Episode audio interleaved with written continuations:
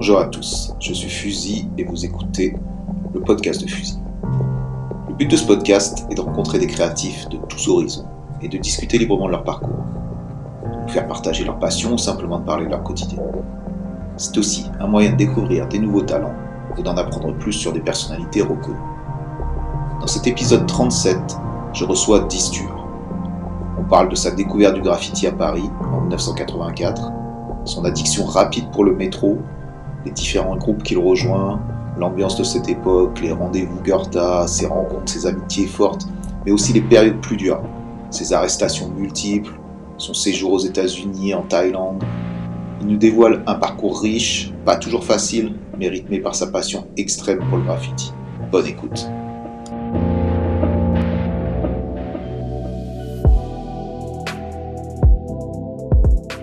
Salut Distur, Merci beaucoup d'avoir accepté mon invitation. Bienvenue dans le podcast de Fusil.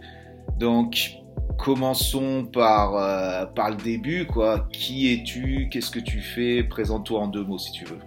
Bon, bah, je tag euh, Distur. Euh, j'ai commencé il y a un bon paquet d'années, vers 1986. Euh, j'ai découvert le hip-hop un peu comme tout le monde, euh, les gens de ma génération, en 84 avec l'émission HIP HOP. Ok. Et euh, bon, au début, gros toy, je taguais Jig, J-A-C-K, avec, j'ai commencé avec un mec de mon lycée, on était dans le, dans le coin d'école militaire, il s'appelait Thierry Villeray, et on a rencontré dans le quartier Gauze, qui taguait Malabar à l'époque, et, et qui, euh, qui, est assez connu de, bah, des taggers en général parce qu'il connaît le magasin All City. À une certaine époque, bien, bien plus longtemps après quoi. Ouais, voilà, voilà, voilà, il est, il est resté. Et lui, à l'époque, était un petit peu plus euh, euh, dans le hip-hop que nous, quoi. Il avait déjà des, des connexions avec les CUD, je sais pas si on peut parler. Criminel ultra dangereux. Euh, voilà. Donc il, nous a, il nous a mis euh, euh, dans le, dans, le hip-hop. Et euh, comme je t'ai dit, je ne suis pas très fort. Mais il faut que je trouve un nom en fait. Et c'est vraiment avec l'apparition, je crois que c'est en 1984 qu'était sorti Subway Art. Et on a en 87 euh, le Specken Art qui sort. Et c'est vrai que là, je suis en. J'hallucine complètement, je kiffe le truc à mort. Par contre, il me faut un nom. Et euh, je voulais un nom qui, euh, qui, veuille dire quelque chose en anglais. Je sais pas pourquoi, c'était important pour moi. Parce que anglais, américain, c'était ça, quoi. C'était ouais, C'était ça, il fallait un nom et je voulais qu'il y ait un sens. Et je prends, euh, je prends une divo euh, vraiment euh, au hasard, j'ouvre l'âge, je mets quoi sur, sur un nom, je lis sur 10 et je vois, ça veut dire robuste. Et je me dis, bah voilà, là, un nom, euh, un nom qui, me, qui me correspond bien. Un nom qui donc, euh, donc voilà, ça a commencé vraiment comme ça. Ça, ça devait être en 1987, je trouve, euh, sur 10. Sachant que voilà, dans mon quartier, il y avait déjà euh, des mecs qui avaient un beau niveau. il y avait Rimoz, R-E-M-O-Z, qui taguait dans le 15e, hein, parce qu'on était entre école militaire, la piqué et tout ça. Et c'est marrant parce que euh, on en avait parlé un petit peu avant, il y a Chaz qui a été lui aussi inspiré par Rimos. Quoi. Donc, euh, bah, il était dans son lycée. D'après, j'ai appris ça euh, dans son podcast. Que Rimos était dans son lycée et c'est marrant parce que moi aussi c'était celui. il avait un super style. Hein. Il taguait vraiment super bien et je le croisais donc dans le quartier. il habitait à Bosquet et on se voyait souvent. Mon, mon meilleur ami bien en face de chez lui. Et, à chaque fois, il me disait Ah, j'ai vu ton truc là, j'ai vu ton truc là. Donc ça me faisait, ça me faisait plaisir, ça m'a donné euh, bien la motivation. Mais à savoir qu'à cette époque-là, euh, on était un peu foufou parce que nous, on habitait euh, donc vers l'école militaire, on passait notre temps en roller à, aller au Troca parce que c'était vraiment été. Et nous, notre, notre délire très jeune, ça a été de courir dans les tunnels du métro. C'était vraiment notre, notre kiff. Alors explique-moi ça, explique-moi cette situation. ça me, ça, Sans forcément avoir de bombe, hein, c'est vraiment le, fait de se cacher dans les, dans les arcades, dans les trous, euh, tu vois, c'est le, le, métro passé. Et je me rappelle d'école militaire, on, court comme ça et on tombe euh, sur la station abandonnée Champ de Mars. Et là, la station abandonnée Champ de Mars, euh, souvenir un nom qui restera à vie, un boxeur en graphe et un sense fait par Bando. Mhm. Là, j'avoue qu'on a vraiment kiffé, quoi.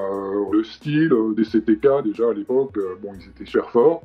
Et j'avais remarqué, euh, quand je bougeais un peu dans Paris, qu'un boxeur, il était dans tous les quartiers de Paname. Quoi. Vraiment, euh, on voyait son guetta vraiment partout.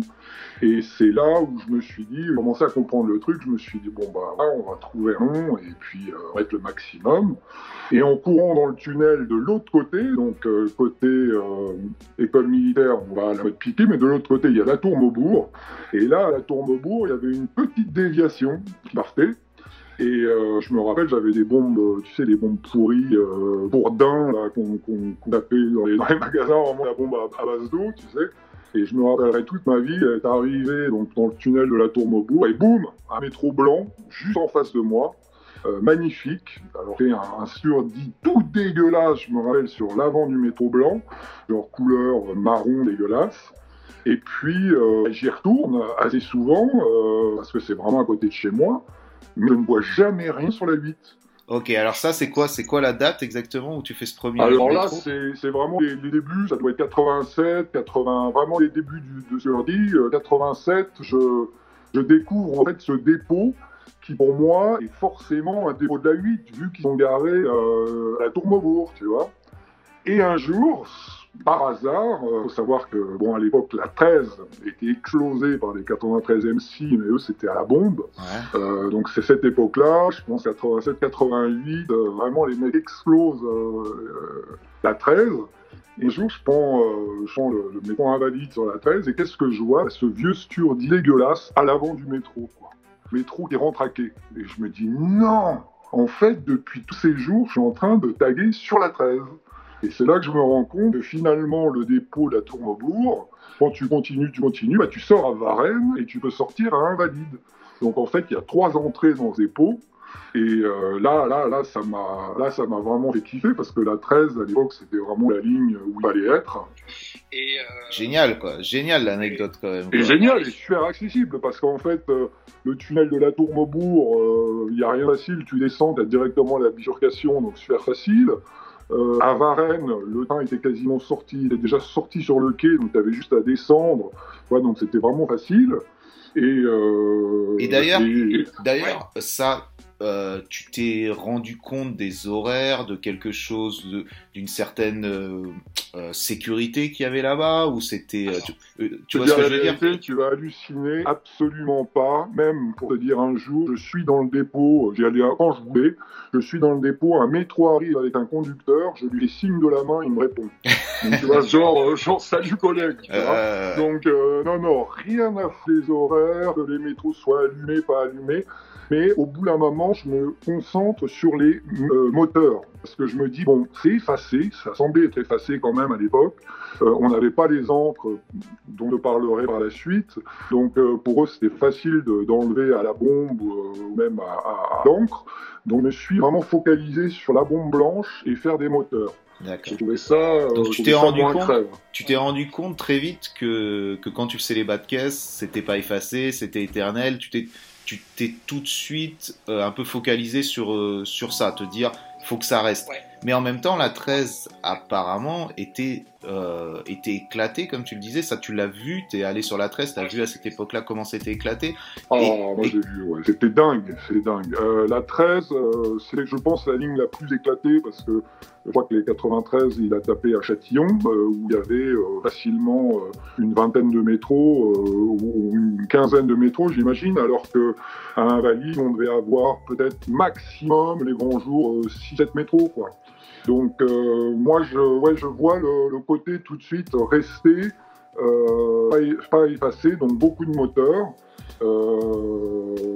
puis je cherche évidemment à faire d'autres lignes. Donc je, remarque, euh, je pense être un des seuls à être descendu à cette époque 88 à Kléber, où je vois Kléber sur la 6, euh, il y a des métros garés, je descends tout seul parce que j'étais vraiment en solo euh, à l'époque pour aller faire les dépôts.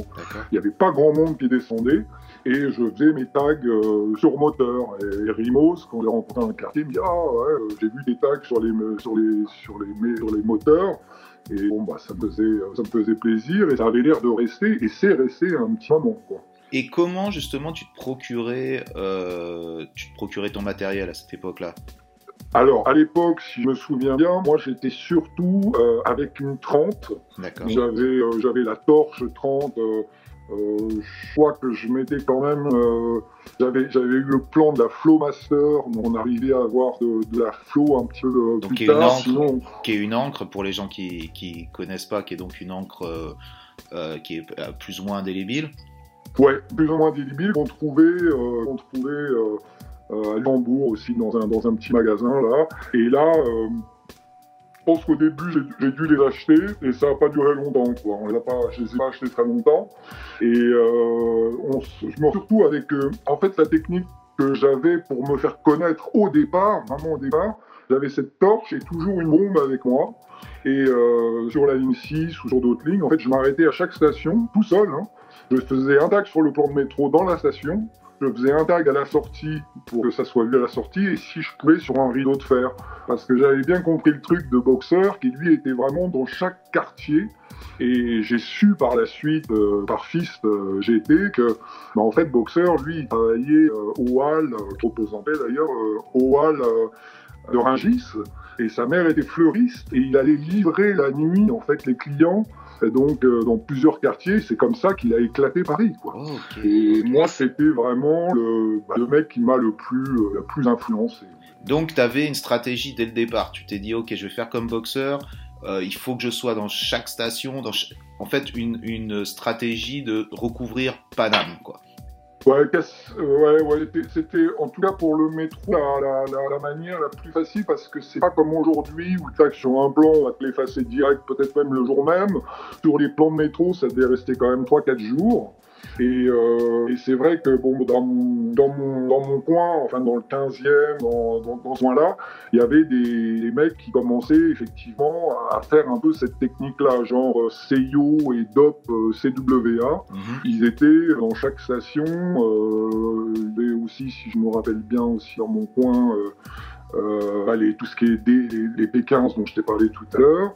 Et il y avait aussi les décapé, si je me rappelle bien, avec Melody, euh, Gutch, euh, tous ces gars-là qui eux taguaient exclusivement aussi au marqueur.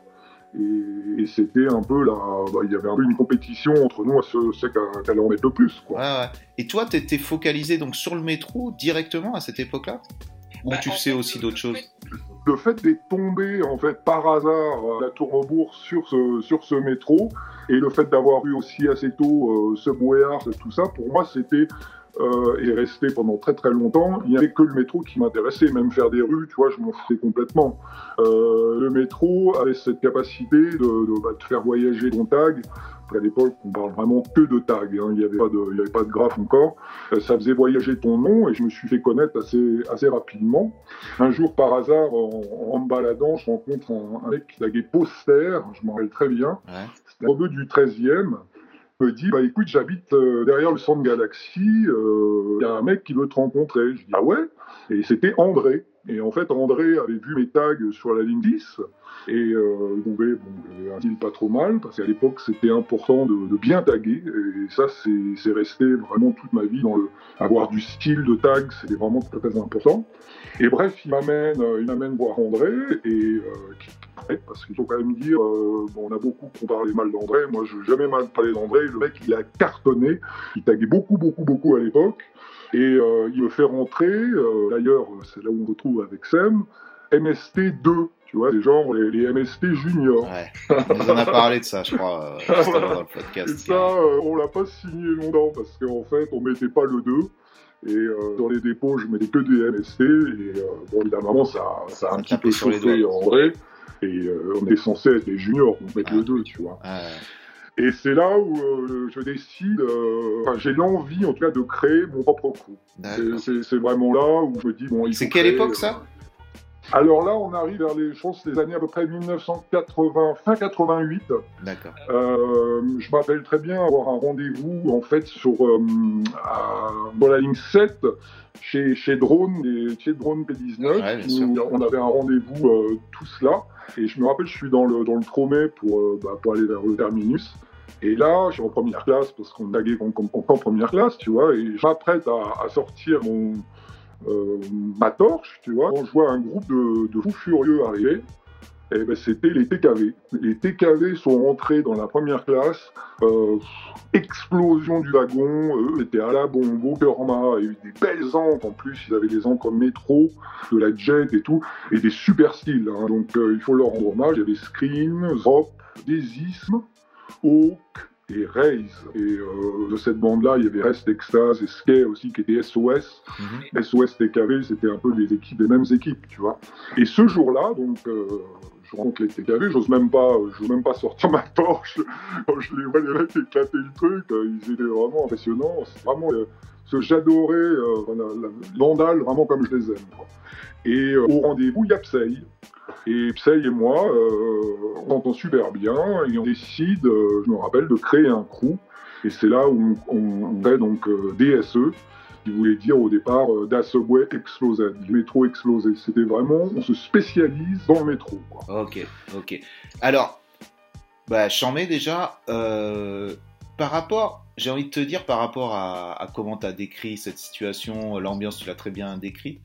Euh, comment était justement, est-ce que tu rencontrais des, est-ce que tu rencontrais des Goethe à cette époque-là? Comment était justement le rapport entre les Goethe Est-ce que c'était un truc, euh, c'était un truc un peu pisse ou est-ce que justement il y avait de la violence? C'était quoi, c'était quoi l'ambiance de l'époque par rapport à ça? Alors, moi, je, petite, euh, euh, au départ, c'est ça qui était marrant, c'est que j'avais euh, ma mère, bon, voyant que j'étais, elle était complètement dépassée par le phénomène, elle m'avait mis un vinyle dans ma chambre, tu sais, en pensant que j'allais juste taguer sur le vinyle dans la chambre. ah, c'est ça, ok. Canaliser un petit peu. Et pour te dire la, chose, c'est que moi, euh, au départ, j'étais très solidaire, à part Bongo, ce que je connaissais, et quelques potes que j'avais, mais qui n'étaient pas 100% euh, dedans, tu vois. Moi, j'ai vraiment euh, à 100 dedans. À chaque fois que je rencontrais un mec, je mettais sur la liste dans ma chambre les mecs que je rencontrais. Avait le nom des taggers que je rencontrais, et c'était vraiment un peu comme, tu vois, des alors, il y a des, super-héros, tu vois, on était un peu, euh, tu vois, on avait, on rencontrait tel gars qui fait tel truc, enfin, ça, moi, ça me faisait vraiment kiffer au départ. Donc, non, des rencontres, vraiment, euh, ça se passait bien, euh, même, moi, je me rappelle d'une rencontre avec Sonics sur la, sur la une, moi, j'étais, un petit peu, hein, un petit, euh, avoir 14 ans, tu vois. Sonic, c'était déjà un mec, euh, un black assez, assez grand et tout. Et le mec me rencontre et euh, la première chose qu'il me dit, il me dit, viens, on va faire des carrosseries. Donc, euh, il, saute, il, quand le métro arrive à quai, enfin, les carrosseries, voilà, c'est qu'on saute sur les rails et on tague sur les rails. C'est le premier avec qui j'ai des carrosseries. Je ne connaissais ni d'Ève ni d'Adam on avait, euh, je sais pas, il y avait un genre de respect entre les, entre les taggers. Euh, il devait y avoir de la, de la dépouille aussi, mais euh, c'était, c'était pas, c'était pas les plus méchants, quoi. C'est pas les taggers les plus méchants. D'accord, ok. Il y avait, il y avait une sorte de respect. Euh, tu, dis ça comme ça, ok. Et euh, un respect. Et puis on était super content de rencontrer le mec qu'on, le tag qu'on avait vu et tout. Donc c'était, c'était plus un truc. En plus, c'était un truc nouveau. Donc tu vois, on était euh, habillés Kangol. Moi, j'avais à l'époque Inges le graphe sur mon check carrément dans le dos, un peu à la tequille, tu vois. On était des extraterrestres. Hein. Ouais, ouais. Donc dès que tu voyais un autre extraterrestre comme toi, c'était la première chose, c'était quand même euh, le dialogue et euh, la passion qui rentrait en jeu et le t'es qui, c'est quoi ton blaze et bam, on va, on va guetter ensemble, quoi. Ah bah complètement, complètement. Donc euh, là, là quand on crée DSE donc avec avec Pay, euh, on est on est très peu au début. Hein. Euh, on est il y a Riz, mon pote qui est habité justement sur la 7, il y a Ghost qui rentre, il y a Tay bien sûr, son pote Skay, et lui était un vandale surpuissant, SCAI. Un cas, Raon, il y avait deux Raon, il y avait un Raon, un Raon de ses deux frères en fait. Ils avaient le même tag. Mais ils taguaient super bien. Quoi. Et puis donc, l'objectif, c'est vraiment de faire le maximum de lignes possible. Euh, on pétale matos, parce que ça nous prenait vraiment beaucoup de temps d'aller jusqu'à métro chercher l'encre et tout. Parce que là, c'est euh, avant, euh, avant la découverte, la fameuse découverte de la Corio par Ueno, tu vois. Donc on est à, on est à cette époque-là.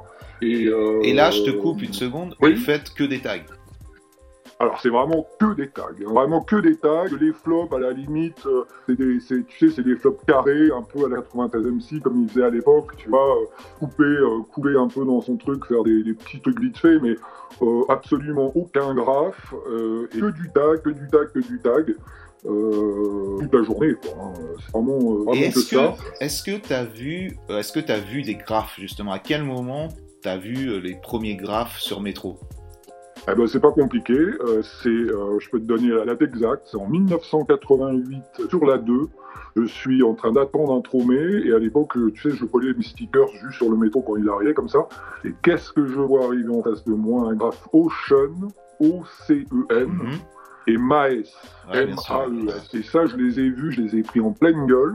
J'ai envoyé un message il n'y a pas longtemps à Maes en lui disant Mais tu te rappelles de ça? Et oui, oui, c'était bien lui, c'est bien eux. Donc euh, ils avaient peint des métros. Euh, je savais que Dynasty en avait peint avant, mais bon, je les avais jamais vus. Mais celui-là, je l'ai mangé en pleine gueule sur la 2. Je peux te dire, c'est un beau, c'était un beau graphe et euh, ça m'avait, ça m'avait vraiment fait kiffer, quoi. Bah oui, tu m'étonnes. Donc ça, c'est en 88. Alors, je voudrais te poser une question que j'ai déjà posée à plusieurs personnes de cette époque-là. c'est le fait que pourquoi tu penses qu'un mec comme Bando même Boxer ou des gens comme les BBC, bon, pourquoi euh, eux ne se sont pas euh, focalisés sur le métro beaucoup plus tôt en ayant justement vu Subway Art ou pour certains comme Bando ayant été à, New York? Comment t'expliques justement le fait que les gens se sont plus, ces gens-là se sont plus focalisés sur la rue, ou pour les BBC sont restés dans le terrain de Stalingrad principalement, euh, comment tu l'expliques ça? Pourquoi ils se sont pas attaqués au métro ayant Alors là, je là je peux vraiment pas répondre pour eux. C'est comme André, euh, il pas du tout sur le métro. Euh, c'est très bizarre. Moi, je sais que ça a été point le meilleur moyen de faire connaître et j'ai pas bien compris pourquoi très très peu finalement de gens descendaient dans les anthropes. Euh, peut-être qu'ils avaient peur. il y en a qui me disent euh, finalement ils pensaient que ça allait pas rester, que ça allait pas sortir. Alors ça, ça a été la grande, c'est le grand truc quand il y a Bando qui, qui en parle, ou quelques autres personnes, c'est c'était effacé ou alors il y avait trop de sécurité ou je sais pas quoi. C'est faux tout ça. tous les métros que j'ai, les moteurs, enfin c'était beaucoup sur les moteurs et même les métros que j'ai fait, ils sortaient. Mhm. Donc je pense que, je pense qu'il y a aussi, euh, je sais pas. Euh, ils n'avaient pas les plans, ils n'avaient pas où aller faire. Mm. il fallait quand même avoir pas mal de culot quand même pour descendre comme ça dès que tu voyais un, métro garé, descendre et aller, aller, taper. Il en faut toujours, hein. Il en faut toujours, si ce n'est des plus, quoi. Mais euh, ouais, Moi, moi, ça me semblait être euh, les meilleures sensations de ma vie d'être dans les dépôts. J'adorais ça. Il y avait une part de, de peur, de machin. Tu ressortais tout noir. T'avais l'impression d'avoir vraiment bossé, quoi. Quand, quand tu tapais un anthrope à la au Bahamas, il y a beaucoup de, euh, enfin, beaucoup, beaucoup de places à prendre. Et euh, les entre, tu sais, euh, entre cabines, là, c'était vraiment les places que j'adorais. Et non, là, je pourrais pas te dire pourquoi ils sont pas plus attaqués que ça au, métro. en cas, on a fait que ça. Quoi. Ouais, voilà, quelques années après, vous, vous avez fait que ça. Et c'est marrant, ouais, c'est dingue, hein, parce que c'est vrai qu'au niveau des rues, ça nous intéressait pas, les graphes, ça nous intéressait pas. Je pense qu'il y a une, réelle addiction à, Quand tu commences, euh, c'est difficile de t'arrêter, spécialement si tu Je pense que tu connais, tu connais le problème. Mmh un petit peu. Et, euh, mais, et, puis surtout, euh, le fait que tu, voyais ton nom rouler, comme tu l'as dit en, en premier, tu as fait ton premier métro, tu l'as vu. vachement vite, finalement, euh, en, en, ayant fait pas tant que ça, quoi, finalement, parce que si, si tu devais faire autant dans la rue, ça ferait beaucoup. Hein. Un anthrope, tu tapais un anthrope, par exemple, Kléber, tu faisais les 6-7 métros qu'il y avait à Kléber euh, ton nom il circulait vachement vite, quoi. Donc tu te faisais connaître euh, bah, plus vite que les autres. Quoi. ouais. Et justement, je me posais la question, c'était quoi ton rythme un petit peu de, de peinture? Parce que tu sais qu'on en parlait aussi avec, euh, avec Chaz, le fait que tu sais, avec le temps, euh, t'idéalises un peu le truc, tu dis bon j'avais tout défoncé, tu sais des fois t'as un peu, je dis toi, tu vois, je parle en général, une sorte de d'idée de oh, on avait tout défoncé, mais mais quelque part quand tu regardes, c'était combien de fois tu y allais par semaine, tu vois ce que je veux dire, quel était le rythme, tu t'en souviens de ça? Bon, oui, à peu près, parce qu'on avait un rendez-vous euh, secret euh, avec Rec et, Gers tous les samedis à 17h. Donc, euh, tous les samedis, quoi qu'on fasse, on se lâchait. On lâchait tout, ce qu'on était en train de faire. On n'avait pas de portable. Hein, et on se retrouvait à Kléber. Donc déjà, ça c'était une fois par semaine sûr. On, appelait l'entour de Kléber ensemble. Et c'était un peu des, comment dire, cachés, tu vois. Donc il fallait absolument pas en parler euh, aux autres taggers parce que sinon ils auraient grillé le blanc. Et donc on se, on se donnait des rendez-vous euh, juste avec deux gars, euh, deux gars sûrs, et puis on explosait le truc. Donc ça c'est une fois par semaine. La 13, je vais la faire deux, trois fois par semaine parce que c'était vraiment en bas de chez WAM. Donc j'avais juste à descendre et par la suite j'ai même trouvé la, la, grille, tu sais, qui donnait assez, donc c'était même encore plus facile dans le square juste au-dessus, tu vois. Et ça, ça, c'était assez régulier. Il y avait Avon aussi, Condé avec les, les DLE, il y avait aussi Porte de Montreuil, enfin, il y a, il y a, c'était... Euh, c'était en fait, euh, moi, je me retrouvais en, pension, je t'en parlerai euh, un petit peu après parce que ma mère n'en avait plus. Et euh, les mercredis, samedi, dimanche, c'était uniquement, uniquement taper des anthropes et rien d'autre, quoi. Donc en fait, je faisais, je voyais presque pas ma daronne et surtout, je voyais presque pas mes métros rouler parce qu'en fait, je passais mon temps à en faire et puis le reste du temps, je retournais en pension. Donc c'était, c'est vraiment une époque, une époque de dingue. D'ailleurs, est-ce que est-ce que tu prenais en photo ou parce que là tu dis tu les voyais pas donc tu prenais aucune photo Rien. Rien. D'accord. Ça nous est même pas venu à l'esprit, c'est complètement idiot. Je prenais aucune photo, euh, du tout, du tout. D'accord. Et bon, euh, là, je pense qu'il faut que je te parle aussi du changement de, tag, parce que de Sturdy, eh euh, je suis passé à Distur. c'est une histoire de fou. En fait, on est avec Bose, donc là, on part au puits de Clignancourt euh, pour faire des nameplates. Vous voyez très bien, à l'époque on avait besoin d'avoir des, nameplates et tout. Et en, rentrant par le RERC, on voit un énorme attroupement de, taggers. Euh, il doit être 20-25 mecs, on repère tout de suite que c'est des taggers. Donc on y va en courant, euh, vous et moi, on arrive devant eux. Et là, grand silence. Parce qu'en fait, dans la bande, il y a Studi. Et Studi, il était déjà venu me voir à la sortie en bahut en me disant de changer de tag, ce que j'avais pas fait. Et euh, là, tu dis, euh, Renoir quand même assez vénère. Moi, je, j'ai 14 ans, tu vois, petit, euh, petit blondinet, tu vois. Et euh, on monte dans le, enfin, on monte dans les RER. Si tu dis, me prends dans un wagon à part. Là, il me dit, bon, bah voilà, il faut vraiment que tu changes de tag. Et là, j'arrive à m'en sortir parce que j'ai pas mal de chats. Je lui dis, écoute, je vais t'amener dans les dépôts, tu vas faire des dépôts avec moi, machin et tout. Et je me rappellerai toute ma vie. On descend euh, donc euh, à la station euh, La Tour Eiffel, tu vois, l'Alma, je crois que c'est pour l'Alma Tour Eiffel, sur, tu sais, là où c'est ouvert sur la Seine. Et là, les autres, tous les autres voient qu'il m'a rien, m'a rien fait quoi. finalement, j'ai réussi à m'en sortir par la tchatch.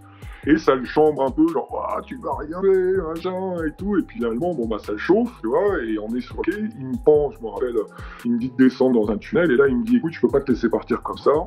Tu vas me filer ton, ton starter euh, cowboy. Un oh. starter cowboy sur moi. Et il me dit, t'inquiète, je vais te donner mon Sergio Tacchini. Il avait un survêt de Sergio Tacchini. Donc en fait, il me prend, il me fouillait mon, mon Sergio Tacchini. Il n'ose pas rien faire, parce que bon, ils sont un sur le quai, lui non, c'est entre eux, il faut qu'ils règlent entre eux. Et bref, je mets son Sergio Tacchini, euh, tout riz et tout, je retourne sur le quai, et puis entre les jambes, je me barre, tu vois. Et en remontant, euh, remontant de la station, je me rappelle très bien, Rose, est là pour certifier, on voit mais une armada de keufs qui descendent, parce que ça avait dû durer quand même, je sais pas, une dizaine de minutes, vois, sur le quai, ils avaient tous, tout explosé, il y avait des tags partout. Et la légende dit, et ça je sais pas si c'est vrai, parce que Studi n'a pu lui en parler, que Studi, pour échapper au keuf, en fait, a escaladé le mur de la station et se serait jeté dans la Seine avec mon starter. ce qui est super possible, ce qui est super possible. J'espère que c'est vrai parce que ça, ça, ça, tue quoi. Donc voilà, euh, ça ça a été donc euh, pour moi, euh, ça a sonné le glas de Sturdy, il a fallu changer de tag, le mec taguait depuis avant moi il taguait Studi. C'est vrai qu'on avait le même Y, donc ça ressemblait beaucoup. Et à l'époque, ça blaguait pas. Hein. Quand, quand tu avais quelqu'un qui taguait quelque chose qui était euh, euh, ressemblant au tien, bon bah tu euh, changeais. Et j'ai eu l'idée de le faire en verlan. Je sais pas si je suis un des premiers à avoir fait mon tag en verlan. En tout cas, je me suis dit bon bah je vais le faire en verlan. le Y de 10 ça c'était bien parce que je pouvais le faire transformer en I. Donc je pouvais faire des 10 avec un I, avec un Y. Et puis je trouve avoir le R à la fin, j'adorais parce que je pouvais rendre une boucle. À la fin, tu as plutôt gagné au change parce que quand tu y repenses maintenant, Sturdy, c'est un peu. Euh, euh, bah, j'aime pas trop, ouais, j'aime pas trop le, le Y à la fin avec le RDY, c'était pas évident. Donc, euh, j'ai gagné au change et surtout, ça m'a surénervé, quoi, parce que le fait de changer de tag à ce moment-là, euh, je me dis, bon, bah, il faut que j'en remette encore plus. Ouais, ouais parce que là, les gens vont pas comprendre. Et... Mhm. Et ben justement, euh, moi je me rappelle en voir encore des sturdis dans des dépôts. Je me rappelle, je me rappelle à Musée d'Orsay, là le dépôt, euh, le, tu vois Musée d'Orsay, il y a. Oui, oui, oui. Là il y a des vieux. Mes premiers Goethe, vraiment mes premiers Goethe, euh, tout à fait au Baran Nature, même, euh, je me rappelle, dans ces tunnels-là. Euh, ouais, absolument. C'est marrant, je les ai pris en photo aussi euh, il y a longtemps, mais et, c'est. Ouais, ouais, ouais, j'en mets, j'en mets l'histoire. J'ai retrouvé ça aussi, c'est Rap qui avait, qui avait bah, sorti un bouquin où on voit mes tout premiers Goethe et au Baran Nature, vraiment, bah, justement, dans, ce, dans, dans ces tunnels-là, ouais, bon, fait plaisir. Et mon premier graphe aussi, qui était hideux, que j'avais toyé moi-même euh, tellement, tellement c'était horrible. Donc, euh, une autre question. Pardon, euh, pardon, excuse-moi de te couper. justement, par rapport à quand tu parles de justement, ça fait déjà deux fois que tu dis il y a des groupes de Goethe comme ça. C'est un truc qui s'est un peu perdu ça. J'aimerais que tu, nous rappelles un peu comment c'était cette situation où il y avait ces groupes de Goethe et aussi ces, ces comment s'appelle, ces rendez-vous, tu vois, les rendez-vous nations et tout ça. Toi, Absolument, absolument. Bah en fait, c'est le, fait de ne pas avoir de portable à l'époque. Les seuls trucs qu'on avait, c'était vraiment les, amis poches. On avait leur téléphone de maison, à la limite, pouvait les appeler, mais on n'avait pas de portable. Et donc, pour filer des rendez-vous, euh, le premier rendez-vous auquel je suis allé, effectivement, c'était euh, à 2h le dimanche à Nation, où on retrouvait tous les, tous les cartonneurs de la, du RER A, tu vois. Et euh, c'était assez euh, fréquent de croiser les bandes de Goethe, quoi. Quand des bandes entraînait 15, tu vois, et, c'était assez impressionnant parce que vu qu'on était des ados complètement foufous, on n'avait pas de limite et le fait d'être plusieurs, on rentrait dans les wagons, euh, on éclosait devant tout le monde. Tu vois, on montait sur les gens, euh, il y avait de, de l'encre qui leur giclait dessus, on n'en avait rien à foutre. C'était l'effet de, l'effet de groupe, tu vois. Et ça, c'était quelle, quelle époque à peu près ça? Ah bah ça, ça a commencé vers les 80. Le pire, je crois que c'est en 89. Vraiment en 89, t'as plein, plein, plein d'équipes de Goethe qui vont dans le métro. T'avais les euh, LEP, effectivement, sur la une, euh, qu'on a rencontré euh, assez rapidement. Euh, il y avait, il y avait sur la, si je m'en rappelle bien, sur la 3, il y avait les DKE. il y avait, chaque, chaque ligne, il y avait un petit peu ces, ces, ces, bandes. la 9, c'est les, les, DKV. tu vois, donc, moi, je rencontre, je rencontre assez rapidement les, les parce qu'en fait, euh, nous, euh, les DSE avec Scape, Say, tout ça, c'est plus porte de Montreuil. Euh, il y avait vraiment une école de Goethe, super fort, vraiment des mecs qui taguaient vraiment bien. Et on, on forcément les ONO, poseurs, qui sont eux à Vincennes, juste à côté, quoi. Et donc moi j'ai un coup de cœur, un coup de cœur amical pour poseur qui s'appelle Marc, comme moi, on devient, on devient pote en une journée, à tel point que je l'amène à Varennes le jour même. Donc on va, on va taper l'anthrope de Varennes ensemble, mais le petit plus, c'est que M. Poser, bah, il avait la Hélène. Là, la Hélène, bah, ça a changé le game du graffiti à tout jamais, quoi, parce que en fait, c'est une encre que Oeno avait trouvée, euh, qui était une peinture pour cuir, euh, qui, qui trouvait à Belleville, on ne savait pas à l'époque, et euh, pour avoir cette encre, il fallait être vert. Moi, je suis devenu VEP euh, l'encre, mais j'avais pas le plan. C'est-à-dire qu'on m'en donnait, et euh, je savais pas où l'acheter. Donc, euh, en fait, cette encre était folle, quoi, parce qu'en fait, tu t'allais sur le métro, euh, avait beau effacer, enfin, je sais pas si tu as vu, euh, par exemple, les punitions d'asile, c'est faites deux, deux, ans après, euh, là, ça bougeait plus, quoi. Il y, a des trucs, ils pouvaient rien faire, quoi. Les spectres éternels à, à la Corio, c'était magique, quoi. Ouais, non, là, ça a réellement changé de game. Euh, on se levait à, à 5 heures du matin avec poseur le, dimanche, tu sais, pour aller en, fin de ligne et faire juste les entreplans. Euh, entre les plans en première, toujours en première, que la première. Et en fait, on faisait des allers-retours sur la ligne parce qu'on savait très bien que nos deux entre les plans, bah, ils allaient rester, euh, ils allaient rester euh, des années. On pensait des années. Mais voilà, et, la, petite, la petite histoire marrante, c'est que bon, il y a, y a, des mecs qui sont rêvés pour avoir le blanc qui n'ont pas souvent signé. Hein, ça, c'était, faut, faut, le savoir. Et il y, a, y a surtout Poseur qui un jour a, a décidé de chier au Hainaut en thread pour savoir où était ce fameux plan. Et en fait, c'est chez Nourri, euh, tu vois, bon, à Belleville, le plan que tout le monde a eu par la suite. Mais là, dès que Poseur et moi, on a su où on achetait la, l'Orion, on s'est cotisé parce que c'est difficile de péter dans ce magasin, et pour acheter des bidons de 5 litres. Et en fait, là, euh, là, là, les bidons de 5 litres, on les vidait en un week-end, et c'était vraiment. C'était l'indépendance, euh, là, ça y est, c'était l'indépendance. Ouais, là, c'était, là, c'était chaud. Là, ma mère a réellement pété un plomb, parce qu'elle ne voyait même plus la couleur de mes mains, tu vois, j'avais les mains euh, noires, mais noires, tu vois, vraiment, c'était, c'était énorme. Ouais, et puis accroche-toi pour l'enlever, ouais, la Ah non, il n'y a rien, on pouvait rien pour l'enlever, et, ma mère s'est dit, bon, ben il y a un truc qui va pas avec mon gamin, elle le met en pension. Et elle me met en pension, sauf que pas de chance, c'est en pension à Joinville-le-Pont. Et dans cette pension, euh, je rencontre O'Keys, qui, qui, était là en pension, et qui pour moi est un des meilleurs euh, euh, en hostile de l'époque. Et le mec, chaque semaine, il, arrivé avec des nouveaux styles euh, complètement incroyables. Donc ça m'a plus motivé à, continuer. Comme je t'expliquais tout à l'heure, euh, donc les mercredis après-midi et tous les week-ends, bah, je passais mon temps à défoncer les métros et puis j'entrais en pension, euh, j'entrais en pension la semaine. Euh, la semaine pour que les mains redeviennent à peu près normales et hop, je recommençais, tu vois. Et un truc, un truc par rapport à la choreo, toi, euh, définitif sur ce truc de, de dire qu'il y avait que les VEP qui avaient la choreo Tu me dis, il y a personne. Ah, c'est sûr. Ouais. Ah, c'est sûr. Au départ, c'est sûr. Et ce qui s'est passé, c'est qu'on en a, on a trop parlé. Et ça s'est su, et ça s'est su, et ça s'est su. Et, mais, les premiers trucs, euh, même pour te dire, les premiers t'as à la choreo, euh, c'est par exemple, il faisait ON1, tu te rappelles, sur le chasse ON, il faisait un one sur le RER-A, euh, parce qu'il y avait beau à, à scène, tu fais du RER-A, c'est le premier à avoir euh, vraiment euh, eu cette choreo. Quoi, hein. C'est lui qui l'a trouvé, c'est lui qui l'a qui, l'a utilisé en premier. Et on était tous comme des, comme des cons, parce que c'est l'encre la plus puissante que, que à l'époque. Ah ouais.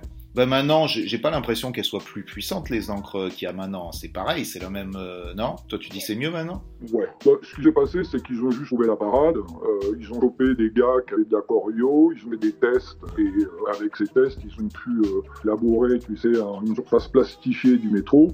Quand tu taguais au baran sur le métro, ça faisait des petites bulles, tu vois. Ils avaient juste à passer un coup de chiffon. Et c'est à ce moment-là d'ailleurs qu'on s'est mis à faire des graphes parce qu'on voyait plus l'intérêt. Euh, enfin, moi, ça m'a, moi, ça m'a complètement dégoûté parce que ce qui, ce qui était, ce qui était génial, c'est se dire bon bah je fais un tag sur la carrosserie et je repasse dans un an, va toujours. Tu vois Ouais, ouais c'était pas ce que je voulais dire, mais effectivement, c'est super euh, intéressant, justement. Donc, la parade de la, de la RATP a été de plastifier donc ce, les surfaces.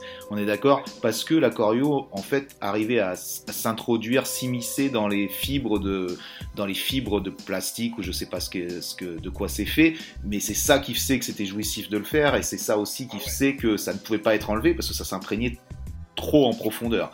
Donc, ils ont, ils ont mis des, des, des films plastiques dessus donc là, à partir de là, la, solution était trouvée.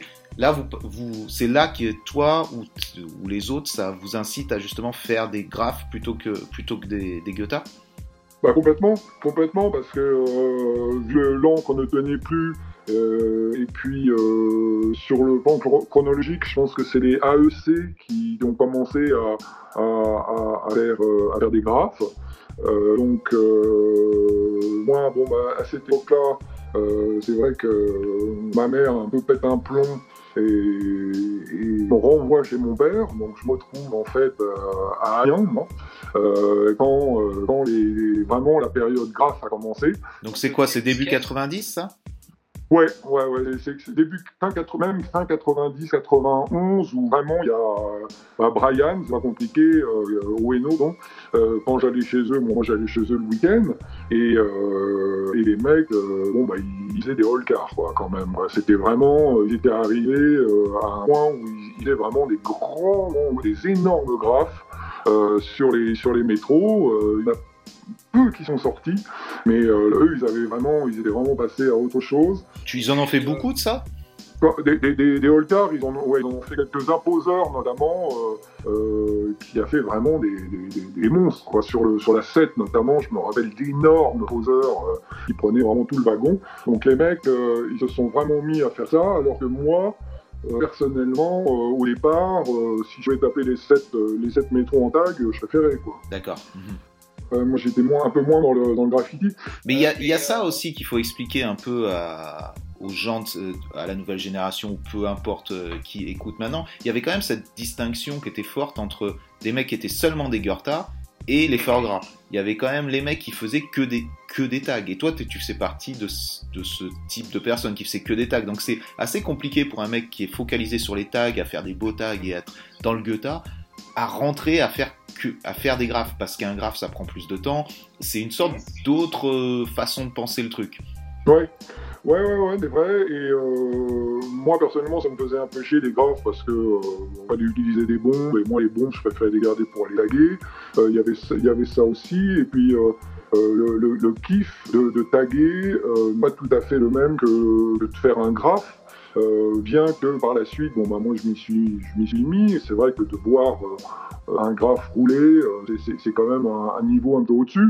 Donc, on s'y met. moi, ce qui m'a vraiment plus, ça m'a vraiment fait m'y mettre, c'est les boomplaques. En fait, c'est, euh, on appelait ça, euh, les boomplaques, on appelait ça le cap à D-Light, parce que D-Light avait trouvé en fait le, un petit embout de parfum qui faisait que sur la boomplaque, ça te faisait un trait mais d'une netteté, euh, et puis les plaques, c'était vraiment de la qualité.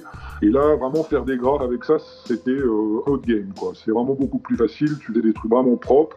Et là, là, là, ça a commencé à me faire kiffer. Donc, aller, aller dans les graphiro, euh, il y avait, il y avait les Boomclack 600 aussi pour faire des tags complètement incroyables. Mais euh, bon, c'était, c'était, c'était magique les Boomclack, effectivement. pour ceux qui ont connu ça, c'était un autre level, quoi. Ah, ouais. ouais. Mais bah, bon, moi, je, non, faisant beaucoup trop de tags, je te dis, je, ma mère m'envoie un mien chez mon père, qui est euh, bon, légionnaire euh, relou et euh, vraiment relou. Et là, j'arrive à Amiens c'est vraiment les prémices, c'est vraiment les prémices du graffiti là-bas. Il y a que deux, deux mecs qui cartonnent, c'est Chod, un Renoir, et Toxic, qui deviendra Dohan, un pote à moi. Et là, je rencontre Kofo, euh, qui tag Sony à, l'époque, et son pote Séon, que je fais rentrer DSE parce que ça devient pote. Parce que j'ai jamais eu le, truc, tu vois, qui est un peu dans le graffiti où euh, il faut à tout prix traîner avec les têtes, avec les boss, tu vois, il faut jamais s'afficher avec les mecs. Moi, je m'en fous complètement, tu vois. Moi, c'est vraiment à l'amitié. Et ces gars-là, euh, comme dire à Évreux, par exemple, je les ai ramenés en fait à Paris pour faire leur premier panel sur métro, tu vois. Donc euh, c'est des amitiés euh, fortes, tu vois, et c'est pas simplement euh, moi je traîne avec un tel ou avec un tel parce que lui, les coups de puce au nu, machin, j'en ai un peu rien à foutre, tu vois, c'était vraiment le fait de. Bah, des, des, vraies amitiés, quoi. Il y avait vraiment une amitié dans, dans, le groupe. Et ça, c'est marrant. Je te coupe un instant parce que c'est marrant parce que nous, une fois, on va donc à Amiens avec Gaz, je sais plus qui d'autre était là, quelques mhm. années après, et on rencontre Kofo qui, euh, qui, qui nous sort des photos de, qui nous sort des photos de Tromé avec toi en 91 et tout, on est comme des ouf, on fait mais d'où On se croit, tu vois, bon tu sais comment c'est, maintenant tu vas à Amiens, t'as l'impression c'est la campagne, à cette époque-là spécialement, c'était, c'était, t'étais en dehors de Paris, c'était direct la campagne. T'arrives à Amiens et je sais pas, c'est une soirée, c'est un truc comme ça, je sais pas quand on est, peut-être en 96 ou 95, et le mec nous sort ces photos-là du métro en, métro en 90 ou 91 avec 10 tueurs, machin. On dit, mais quoi Comment c'est ce mec-là? Qu'est-ce que c'est que cette histoire? Et tout On va en savoir plus. C'était assez, c'était assez fou, quoi c'était cool. Euh, enfin, ils sont toujours euh, euh, assez fiers d'être. je sais pas si c'est les premiers provinciaux à vraiment descendre prendre le métro de Paris, mais on n'était pas bien nombreux à l'époque à prendre les métros. Donc ça, ça a été un moment jusqu'à ce que mon père on mette vraiment le haut là sur le graffiti, détestait vraiment le graffiti. donc je, je, fugue chez mon père mettant un mot, genre, euh, j'ai choisi entre le graffiti et toi, je choisis le graffiti, tu vois. un truc bien mature, Horrible Je me retrouve au la gare du Nord, euh, dans, un, dans un petit studio à la Gare du Nord et euh, ma mère m'aide euh, gentiment à payer le loyer. Et là c'est n'importe quoi. Là c'est bon là ça devient n'importe quoi parce que retour de euh, retour d'Amiens tu vois Bousse qui habitait juste en face de chez moi donc on fait pas mal de rues aussi. Et c'est à cette c'est à cette période qu'on fonde les, les UCA aussi tu sais parce que En fait, pour, pour expliquer, UCA, c'est un petit peu euh, l'alliance des AEC qui, eux, avaient commencé à des métros. Euh, certains 93 MC, euh, comme Kea et Xeo, qui sont rentrés aussi UCA, ça voulait dire Underground Kings. Donc, euh, et les VEP et DSE, en fait, fusionnent avec cette, cette bah, ce nouveau groupe qui est Underground Kings, où vraiment on, bah, on se spécialise dans la, dans la peinture de Tromé à Paris. Quoi. Mhm. Et ça, ça c'est quoi alors la date C'est euh, quoi ça Ça, ça doit être 93, 93 j'imagine à peu près, 80, 92, 93 les UK. Parce que c'est à cette époque-là, euh, on avait parlé avec où tu sais, on part à Amsterdam. C'est ça, vous faites ce fameux voyage à Amsterdam qui a été quand même une sorte de, de ça vous a mis voilà, ça vous a mis un peu de boost, j'ai l'impression, ce, ce voyage bah, à Amsterdam. Ouais, que bon, euh, nous, on avait, enfin moi, j'avais quand même été un petit peu choqué par l'arrestation de Brian au Louvre euh, juste avant. Euh, je devais y être en plus, je devais venir d'Amiens. ouais, ouais, je devais y être. Alors explique-nous ça, explique-nous ça, parce que justement, t'es là, t'es dans cette équipe, je voulais en venir à ce moment-là. Euh, comment ça se passe? Pourquoi tu es pas et comment ça se passe? Moi, je suis, à, je suis à Amiens, comme je te dis. Et euh, bah, ce week-end-là, je sais pas, sur mon père me prend la tête ou je peux pas, je peux pas y aller. Et euh, en fait, sur le sur le graphe de Wayno, il y a une, une, dédicace pour moi aussi. Omega, je me rappelle, Drogue, il nous avait dédicacé, on devait être là. Et bon, bah, tu sais l'histoire. Hein, ils se font on balance, après ils viennent euh, chez eux, euh, ils ont deux mois de prison, un peu moins de deux mois de prison. Donc euh, j'avoue que là, on passe, enfin, moi personnellement, je passe un peu entre les balles parce que je suis à Amiens, mais poseur qui, qui venait de famille quand même polonaise et qui avait pas beaucoup d'argent se retrouve avec une putain d'amende à payer et c'est pas possible, tu vois. Dans, dans, son milieu à lui, c'est pas possible. Donc il jette tout, ses photos, tout, et et mec arrête. Quoi. Mec arrête. Et euh, ça, ça a été euh, bah, l'arrêt de mon, binôme, quoi, parce que finalement, c'est vraiment mon, super poteau. Et euh, là, c'est vrai que là, il y, y, a quand même un petit coup de frein. Et on s'y remet, enfin, ils s'y remettent petit à petit, à savoir que Oeno, à l'époque, avait rencontré Colors, et euh, leur binôme, ça a été quelque chose d'assez impressionnant. Ils ont vraiment explosé euh, les rues de Paris. Ils avaient des plans. Enfin, moi, quand j'allais chez Brian, il avait des plans. Et chaque avenue, euh, ils devaient taper chaque avenue, machin et tout. Et ils avaient les fat cap et les autocars. Tu vois, ils avaient taille énormément de bombes. Moi, je me rappelle euh, arriver chez Ueno, euh, tout le sol euh, est recouvert de bombes. Tu vois, on marchait sur les bombes. C'était, un truc de malade.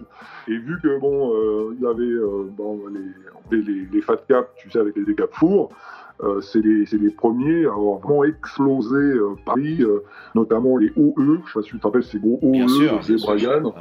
ils n'étaient pas remplis, mais c'était quand même impressionnant. Donc là, les gars, j'avoue que autant au niveau métro que rue, les VEP, ils, ouais, ils, avaient mis la barre assez haut. Quoi. Et d'ailleurs, une petite parenthèse, quand il y a le le reportage donc de c'est quoi son nom Marc Jacob c'est ça le, ouais toi tu es dans ces photos là ces magnifiques photos qu'il y a justement où il y a Colors il y a Ueno et il y a toi qui es dedans aussi il y a Ease aussi, si je me rappelle. Il y a même Drone sur un des, un des trucs euh, qui est là aussi. Il y a Psy, Ease. Ouais. Il y a Psy qui est là aussi. Il y a Poser. Hein. Po, ouais, on en est tout ça. Ben, ça, c'est un... C'est la période où je suis à Amiens, parce que je me rappelle, j'ai ce ce bonnet Cowboys, là. Euh, ouais, ouais, là, Et euh, je, venais, euh, je venais le week-end, je crois que c'est Matt Jacob qui a dû contacter, les contacter, et on est retrouvé donc à aller faire même un ou deux, un ou deux plans avec lui, et il nous a, il nous a photographié, mais j'avoue que je me rappelle même plus de sa tête, je me rappelle de rien du tout, mais je me rappelle juste effectivement qu'on ait, qu'on ait tapé le métro, c'était plus en flop, si je me rappelle à l'époque on avait fait des flops et euh, ils avaient filmé en train de faire la 7.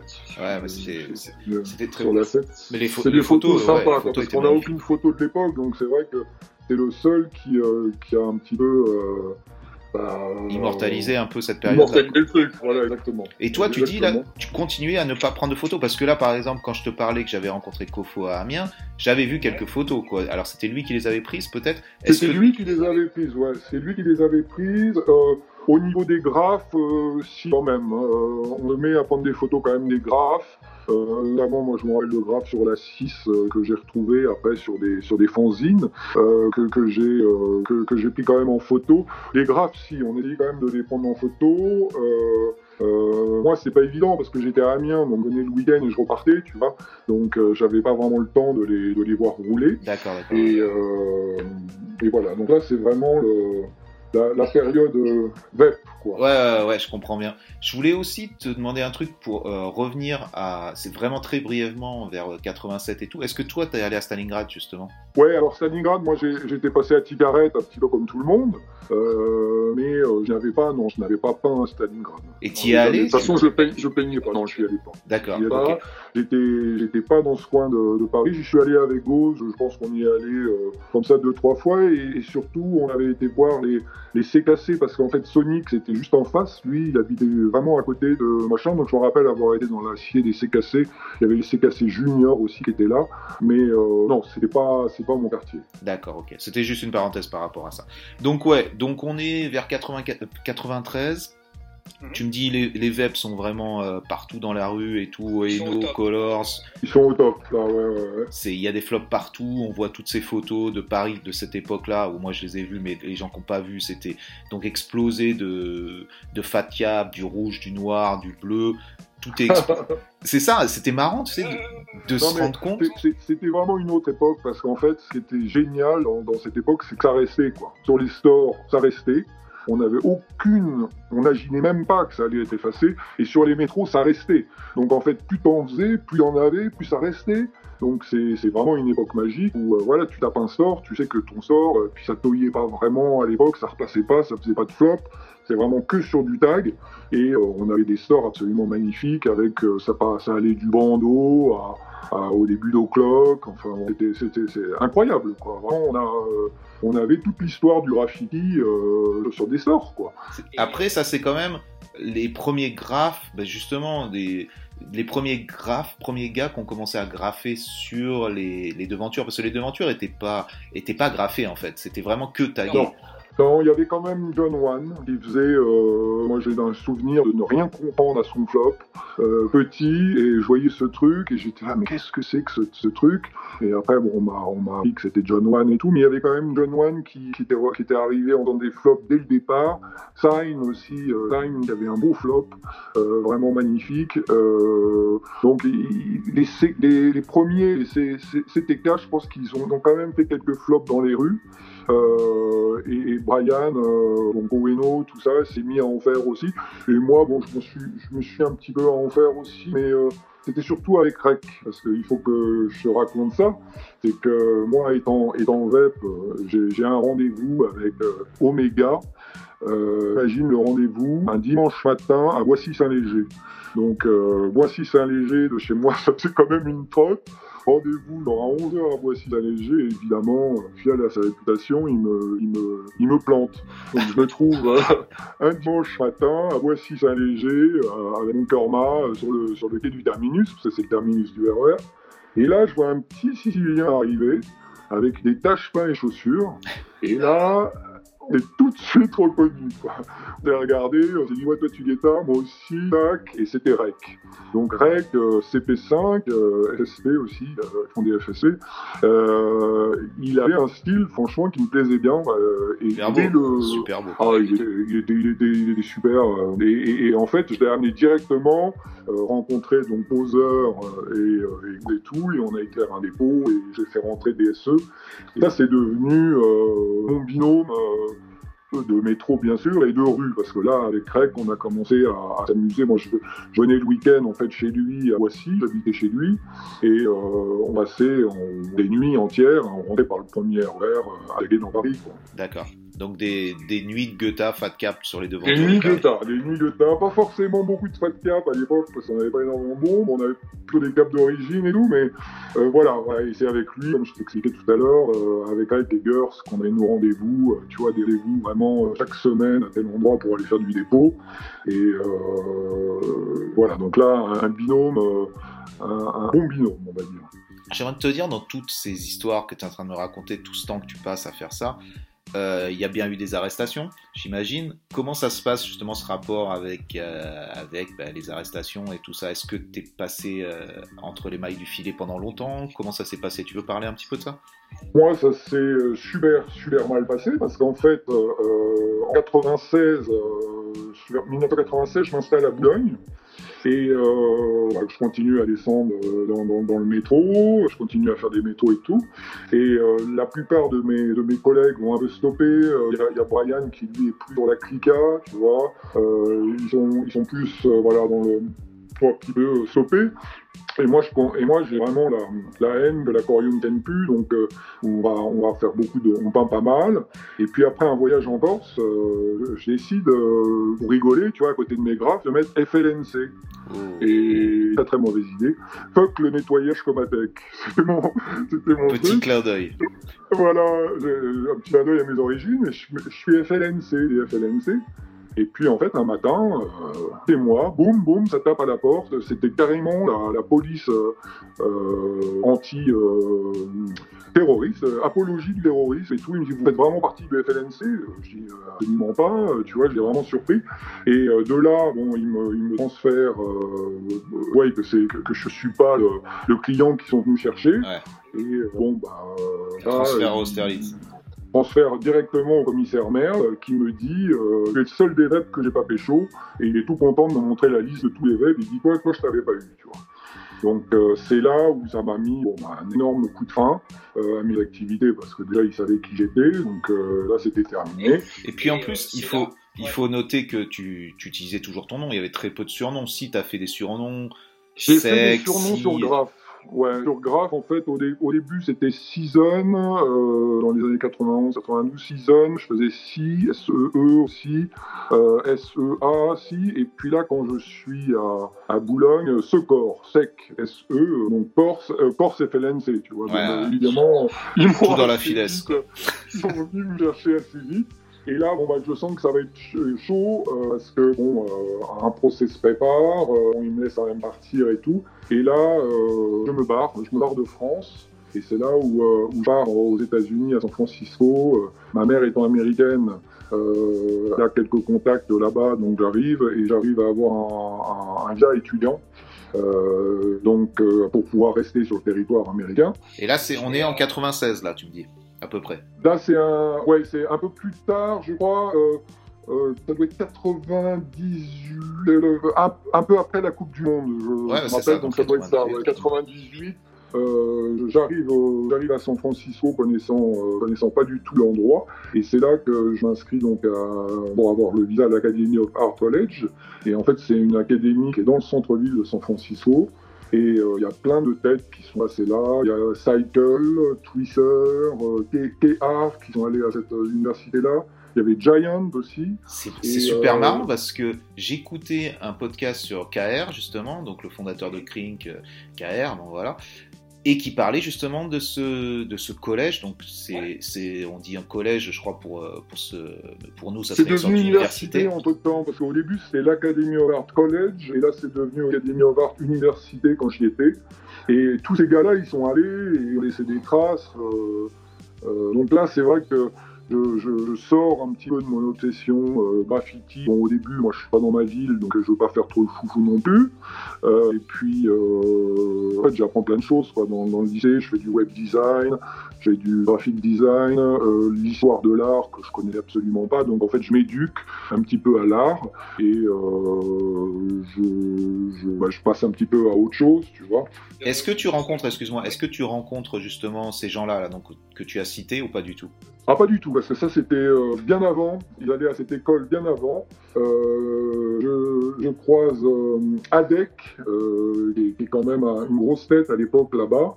Et Adek, en fait, est le, le plus gros cartonneur euh, que j'ai vu de ma vie, je crois. Hein. C'était, impressionnant. je sortais le matin, il y avait des flops en haut, en bas, sur le côté, des tags partout. Le mec, je pense, se fait choper parce qu'il change de tag pendant un an. Il fait adios. Et il explose la ville. Tu vois bien que c'est lui, quoi. Le AD exactement pareil, quoi. Et euh, il est TKO, euh, donc il met des TKO absolument partout, partout, partout. Et euh, vers la fin, il, arrête TKO. Je sais pas ce qui s'est passé avec Tilok, parce que comme tu sais, c'est Tilok qui est le chef des TKO là-bas. Et il se met à signer BTM et part à, et part à New York. Et il explose New York aussi. Donc là, vraiment, je rencontre, je me rends compte à quel point les Américains euh, qui sont vraiment vandales, enfin les vrais vandales américains, eux, c'est les allers-retours en prison sans arrêt. Et vraiment de la prison, quoi. Ils font vraiment de la prison parce que là-bas, ça blague pas du tout. Euh, le tag, c'est très, très, très, très mal considéré et c'est un petit peu comme si euh, tu étais membre d'un gang quand tu faisais des tags, tu vois, ils n'ont pas du tout l'ouverture d'esprit qu'on a en France. Spécialement sur euh, West Coast, quoi, parce que West Coast, c'est affilié, c'est affilié au gang, quoi, donc... Euh, tout de suite, pour eux, c'est et, c'est pas tout à fait faux, parce que c'est KO, c'est quand même un gang. donc, euh, donc voilà, voilà ce qui se passe, donc voilà, je, je m'intéresse à d'autres choses, je, je, mais voilà, je dans un de mes cours, la digital photographie, donc il faut faire des clichés euh, pour pouvoir faire des, sites web, des, des, choses comme ça. Et évidemment, je dérape et je commence à, à prendre des photos de toute la scène graffiti euh, San Francisco. Quoi. Donc euh, je, je, suis euh, assez halluciné par leur style, euh, surtout de flops, parce que les flops sont, sont, dingues. Et évidemment, ce qui arrive arrive, c'est que je me remets, évidemment, je m'y remets. Quoi. Donc je me remets à guetta, gentiment, petit à petit et tout. Et ce qu'il faut savoir, c'est que là-bas, euh, c'est assez cool, San Francisco. C'est-à-dire qu'il y, a des, y a des coffee shops, un petit peu comme à Amsterdam, et euh, tu peux avoir une cannabis card, en fait, euh, en demandant à un médecin, tu vois, et tu peux aller t'acheter de la weed du, légalement, tu vois. Donc, je passe plus de temps à aller chercher de la weed que d'aller en cours. Et au bout d'un moment, revenant, en fait, de Hayden Ashbury, je sais pas si été un petit peu à Francisco, mais le quartier des hippies, si tu veux, tu vois. Là, il y avait un, il y avait un coffee shop où j'aimais bien aller, donc je pécho, j'ai pécho ma weed et tout. Et puis en rentrant, je, euh, je craque, je fais des petits guettas dans une allée. Et pas de chance, dans l'allée, il y avait des keufs en civil qui étaient juste là, quoi. Ils ont sorti de la voiture, ils m'ont attrapé, mis au sol. Tu fais partie de quel gang? Tu fais partie de quel gang et tout. Merde. Et moi, évidemment, je, avec mon accent français, euh, I'm French, I'm French. et le mec, c'était le seul truc qu'il fallait pas dire. C'est exactement pendant la, la guerre euh, euh, en Irak. Donc c'était en 2002.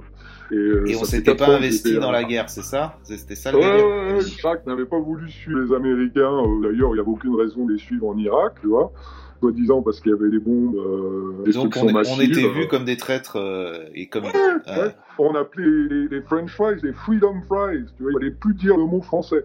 Et quand je dis au keuf que je suis français, alors mais alors c'est encore plus la misère pour moi. Quoi.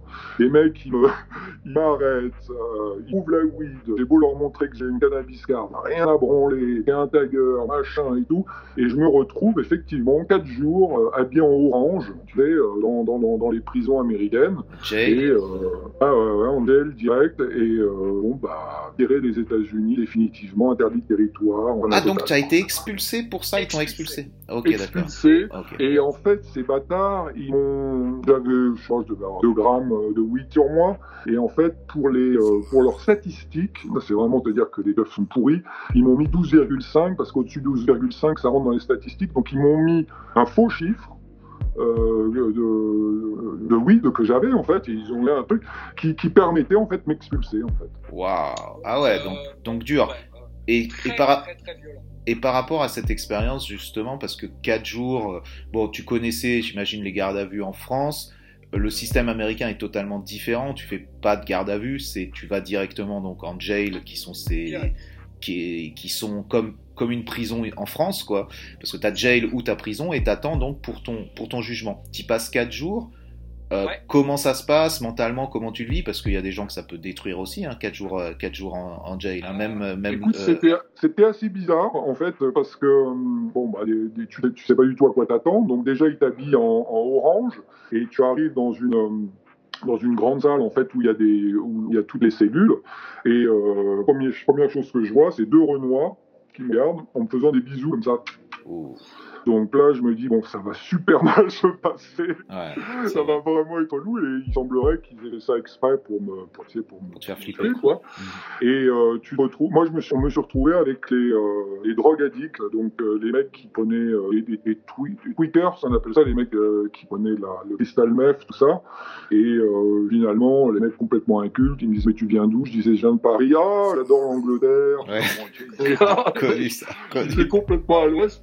Et ils m'ont laissé avec les guédros et finalement, euh, euh c'était quand même euh, par, par couleur. Hein. On sentait qu'il y avait les renois avec les renois, qu'on mettait les blancs avec les blancs. Euh, moi, je me suis retrouvé avec ces gars-là. Finalement, tu passes en jugement euh, assez rapidement, bon, euh, et puis expulsé. Et ça, ça a vraiment été un choc parce que j'ai absolument perdu. J'avais même pas eu mon diplôme, tu vois, au niveau du AU, rien du Quoi. Ah. Donc là, ça a été vraiment, ça a été vraiment dur. Et surtout, aucune envie de retourner en France. C'était 4 5 ans après, c'est là par la suite que je suis parti en Thaïlande et puis d'autres aventures en Thaïlande. Euh, Alors, tu es, parti de quand, quand tu as été expulsé donc, des États-Unis, donc c'était vers 98, c'est ça? Ah non, non, c'est plus tard. C'est plus tard parce que je suis resté, euh, j'ai dû arriver aux États-Unis vers 98 et, euh, et je suis resté 4-5 ans. Donc, ah, T'es resté quand même 4 2003, un truc comme ça c'est affreux comme euh, situation parce que tu restes 4-5 ans là-bas. Toi, ton but c'était quoi là-bas? C'était donc d'avoir bah, de m'installer, de trouver un boulot là-bas, tu vois, parce qu'avec euh, avec l'université, il y avait peut-être moyen par la suite de euh, d'avoir un boulot au moins pendant un an, tu vois, quand tu avais eu ton diplôme. Donc moi, j'avais vraiment prévu de, vivre là-bas. Et ouais, bah, tu, tu, perds tout du jour au lendemain. Donc on peut dire que le graffiti, quand même, bon, il n'y a pas que le graffiti, il y a le fait d'avoir de la weed sur soi, mais bon, j'avais une carte, normalement, tu vois, c'était pas un problème. Le fait que je fasse des tags, euh, un, Français qui fait des tags là-bas à l'époque, voilà, c'était juste euh, inacceptable pour eux. Quoi. Puis t'es tombé sur les, bons connards aussi, quoi. T'es tombé sur le, spécial combo des connards. Euh, une, vraiment une bonne bande de connards, donc ça, ça a été vraiment un, choc. Et euh, ouais, ouais, ouais. Et t'es comment dans ta tête à ce moment-là? Tu dis le graffiti c'est vraiment de la merde, t'as cette, as cette euh, truc, tu dis c'est moi qui ai déconné, tu dis c'est eux les salauds, c'est comment C'est très simple, tu as fait un, un t-shirt que j'ai acheté, qui résume, je sais ce que c'est, je sais ce que c'est, ce que tu vas dire. Graffiti Ruin My Life, avec un, un, genre de dinosaure, tu sais. Ce t-shirt, je l'ai vu un jour euh, chez Chris, et, je l'ai acheté direct parce que c'est, c'est vraiment ça, quoi. Le graffiti, euh, ça t'apporte plein de, plein de joie, peut-être de la reconnaissance et tout, mais ça peut aussi t'amener énormément d'emmerdement. Graffiti Ruin My Life, c'est un peu ça, quoi. ça m'a vraiment, euh, ça m'a vraiment créé beaucoup, beaucoup de problèmes. Donc tu rentres, euh, tu rentres en France et là tu bouges directement en Thaïlande. Tu te dis quoi alors Je rentre même pas en, je rentre en France en coup de vent.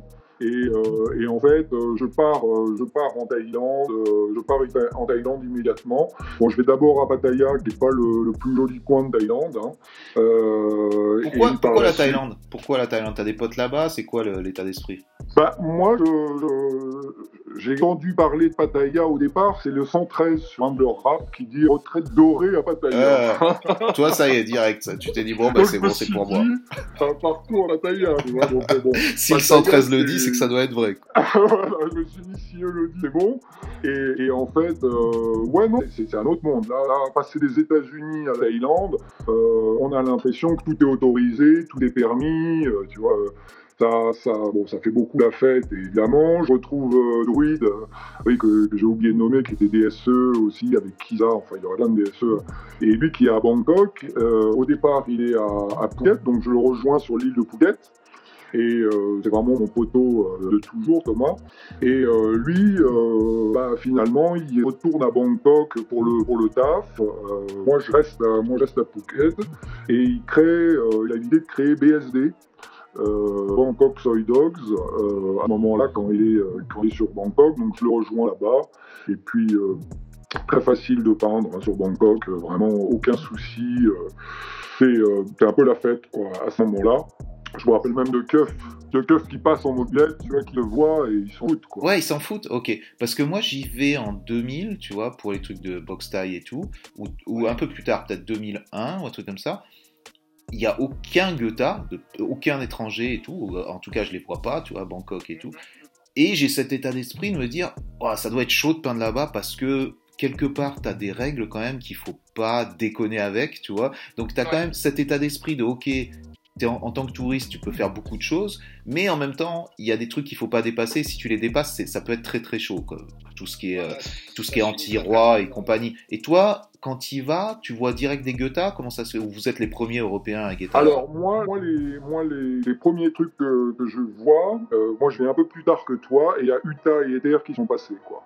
Et Utah et Eder, euh, j'avais jamais vu ça, quoi. Une quantité de flops dans les endroits touristiques euh, impressionnante, quoi. Il y avait, il y avait des flops des deux côtés euh, euh, du métro aérien, tu vois, euh, sur tous les rideaux.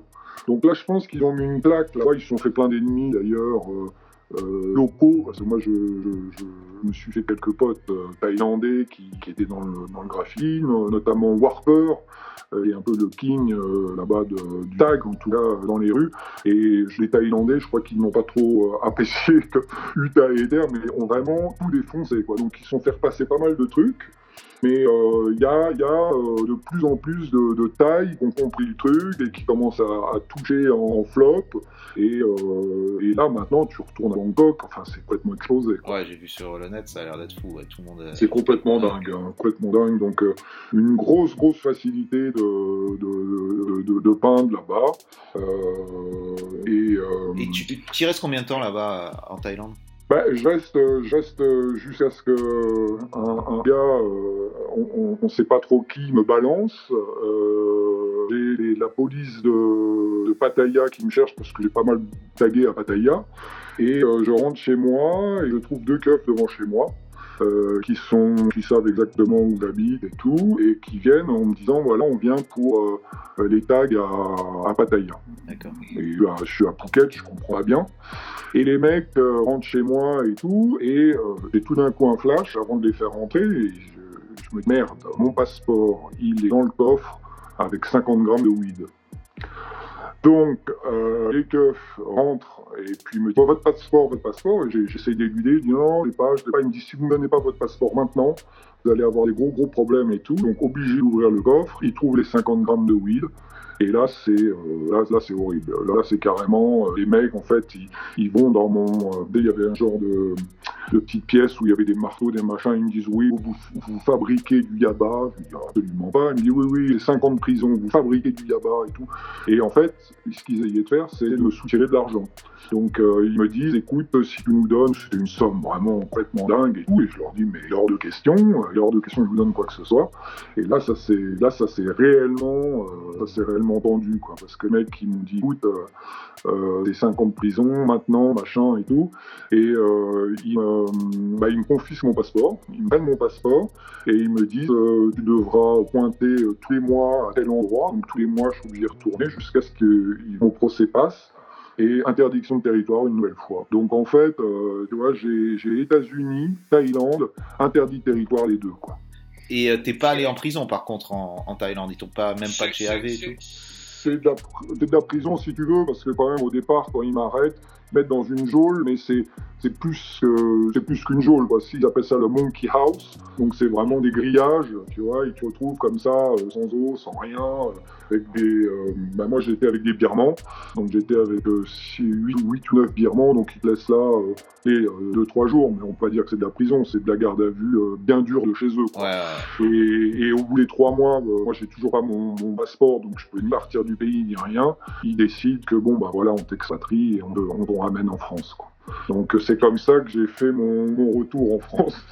Ah ouais donc dur quand même parce que retour en France après une expulsion des États-Unis, une expulsion de Thaïlande. Donc là, tu dis, je me dis, je me dis, ils vont pas pouvoir m'expulser de France. C'est ça que tu te dis. tu dis bon bah écoute, je vais rester là, il va pas pouvoir. Par contre, non mais sérieusement, quel est ton état d'esprit? Tu dois être un peu, tu dois être un vénère, peu. Euh, je suis vénère, euh, déprimé, euh, que tu veux quoi. Ouais, j'ai tout perdu. Hein. J'ai perdu ma maison là-bas. J'avais quand même un endroit que j'aimais bien. J'avais euh, Bon, tout, tout ce que j'avais là-bas, s'est évaporé un peu comme euh, c'était évaporé aux États-Unis, tu vois. Rebelote, Donc, quoi. euh, Rebelote. rebelote. Ouais. Je revis le même truc, et c'est ça, je te dis, euh, le graffiti aussi, ça amène pas mal de, de problèmes, parce qu'au départ, c'est un problème de graffiti, voilà. Donc euh, là, je me, là, je reviens sur Paname, bien, bien vénère. C'est quoi la date à peu près? Ah bah c'était pas c'est pas compliqué, c'est il y a à peu près 6 7 ans, 6 7 ans comme ça. Et donc euh, je, je, reprends de plus belle en fait sur Paname parce que vraiment euh, euh, bah, super super vénère et je, me retrouve à, faire beaucoup de tags et, et, cette fois-ci plus sur les rues. Tu vois, je, suis plus plus rue. J'ai un, un dans le centre de Paris, donc en fait ce que je fais c'est que euh, je pars en fait chaque jour dans un terminus du, euh, métro avec un petit, euh, tu sais, le, petit silver, les stickers, le squeezer et le 15 et une bombe noire, une bombe blanche en général, et je marche tous les jours de la station jusqu'au centre de Paris, jusqu'à Châtelet, tu vois. Et à quelle heure tu fais ça à peu près? Oh bah toute la journée. Ah la journée. Toute la journée. Ouais, toute la journée. Et en fait c'était des tags de journée en fait à coller du sticker, c'est à revenir. Et, et, au bout d'un moment, bah, tu te dis bon bah c'est répétitif comme truc, tu vois, t'as as besoin. Et, et c'est là où tu te dis bon euh, t'es vraiment malade quoi. t'as vraiment. Euh, ça tu te le dis ça euh, justement, t'as une réflexion ouais, sur toi-même. Là je me suis dit euh, quand même arrivé à mes 45 ans, je me suis dit quand même est-ce que t'as réellement besoin de voir tag partout tout le temps, tu vois?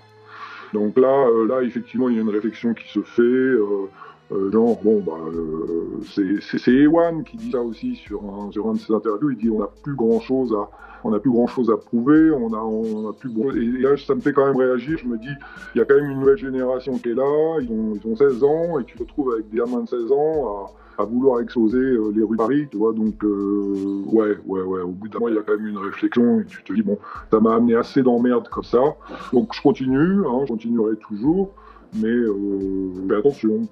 D'accord. Donc maintenant, c'est plus devenu le centre de ta vie, quoi, le, graffiti. Bah, le, truc, c'est que c'est plus que le centre de ma vie, c'est que ça devient un peu une, obsession, une maladie. C'est-à-dire que tu marches dans la rue, tu veux pas marcher sans regarder les places, euh, sans te dire ah bah là je verrais bien un truc là, bah là, là ça resterait, euh, là ça va rester. C'est presque une maladie mentale, tu vois. Donc euh, au bout d'un moment, il faut un peu se détoxiquer de, de ça. Et je sais que ça, ça me restera à vie à chaque fois que je, je, je vois un endroit bien placé que je me dis ah il y a peut-être une opportunité que ça reste tu vois je le fais c'est vraiment le comme on avait dit dès le début tu vois trouver sur les moteurs des métros des endroits où ça reste mhm. parce que finalement je pense que au final, euh, ça doit être un, besoin de reconnaissance, ça c'est certain, besoin d'exister et un besoin de rester et, de laisser sa trace. Et comment toi tu vois cette euh, désintoxication, tu vois entre entre gros guillemets? Est-ce que c'est le fait de ne plus vivre euh, dans une mégalopole ou dans un endroit, dans une grande ville par exemple? Ça, ça sert à la désintoxication. J'utilise ce terme exprès. comment comment tu arrives à enlever cette mentalité? Cette mentalité, de toute façon, chaque Goethe va l'avoir toujours, tu vois, ce truc, ce truc de, comme tu dis, cette façon de penser, de voir ton nom quelque part à chaque fois que tu vois de l'architecture. Euh, mais aussi ces vagues, ces vagues qui ont, qui ont suivi ta carrière, c'est-à-dire tu as des moments où tu arrêtes quand tu es, à, à, San Francisco, puis tu es obligé de t'y remettre, et puis tu vois ce que je veux dire, des creux de la vague et tout ça, c'est la carrière de souvent de beaucoup de Curta et tout. Comment toi tu vois sur, euh, dans ton avenir, comment tu arriveras à gérer ça comment tu te sentiras le mieux bah, Dans un premier temps, il faut quitter Paris. Hein, euh, c'est l'obligation si tu veux passer à autre chose, euh, bosser, faire autre chose, tu vois. Parce que être dans Paris, et face au truc, et euh, tu vois ce qui se passe, et enfin, moi j'ai un esprit un peu de compétition, donc euh, quand, je vois qui éclatent, j'ai envie de faire comme eux, tu vois. Donc déjà quitter Paris dans un premier temps, et puis ne pas avoir euh, le besoin de, voir, voir ton nom partout, ça c'est euh, c'est en, s'intéressant à d'autres choses et, ne plus intéresser que par soi-même, tu vois. Que finalement c'est un truc tellement égocentrique et euh, qu'au bout d'un moment, même au niveau des, des, autres Goethe, tu vois qu'il y, a, il y a quand même une petite rivalité, une petite compétition. Et, ils sont pas toujours, c'est pas toujours bienveillant. Mm-hmm. Bien entendu. Hein. Tu vois, euh, Pépé chaud, ça les fait plus plaisir autre chose. Tu vois, il y a, y, a, y a, ça aussi. Au bout d'un moment, tu te dis bon, euh, finalement, euh, on n'est pas si fraternel que ça les uns les autres. Quoi. Ah, tu te dis qu'est-ce que, pourquoi je suis dans ce milieu-là Je me reconnais pas dans, dans ces gens-là. Pourquoi je suis en train de faire ça Mais est-ce que toi, tu dis, euh, qu'est-ce qui t'a poussé toutes ces années à faire ça et qu'est-ce qui te pousse encore aujourd'hui à faire ça? C'est toi, tu dis, c'est de voir ton nom dehors ou est-ce que c'est le moment où tu le fais justement? Non, c'est le, plaisir de taguer. Hein. C'est vraiment le plaisir de taguer, euh, le plaisir d'écrire, le plaisir de, sortir des belles lettres. Euh, et puis, il y a tout le côté aussi marqueur, les encres, tu vois, ça fait des, beaux tags, des coulures, les fat caps, et, tu vois, c'est réellement euh, un tout, tu vois, c'est le matériel euh, qu'on utilise, euh, le fait que ça, ça reste. L'adrénaline, j'imagine Il y a aussi l'adrénaline, et puis je pense, parce que moi n'ayant vraiment jamais vraiment lâché l'affaire, on n'a pas envie que notre nom meure en fait. Mhm. Et est-ce que justement, si, si ce nom meurt, c'est quoi? Tu vois, c'est de la psychologie à deux balles, mais est-ce que c'est pas une partie toi qui meurs et une partie de, de tous les risques que tu as pris, de toutes ces expulsions, de tous ces, problèmes qu'il y a eu, quelque part, ça voudrait dire que tu as fait tout ça pour rien, quelque part, si, aujourd'hui Distur, il n'existait plus dans la rue? C'est certainement vrai, c'est certainement vrai. Euh, avec toutes les histoires qui me sont arrivées, des arrestations et tout, euh, arrêter maintenant, euh, je trouve que bon, bah, c'est un peu dommage. Et puis il y a quand même le, l'amour, euh, l'amour du, graffiti. Enfin, moi, je, regarde toujours ce qui se fait. Euh, quand j'arrive dans une, dans une ville, je scanne absolument tous les tags et, rien m'échappe. C'est en moi, quoi. Je veux dire, c'est le truc qui, me représente, qui me représente, et c'est assez jouissif de, de, pouvoir continuer sans avoir besoin d'en mettre vraiment partout, tu vois. Et c'est ça le truc, c'est pas évident de, se limiter à juste en faire un petit peu. Ok. Et ce, qui est aussi vrai, c'est que maintenant que ton nom est si connu, quelque part, si t'en fais peu, ils seront vus de toute façon de la même manière ou même plus qu'un jeune qui va en faire euh, beaucoup plus que toi. Tu vois ce que je veux dire?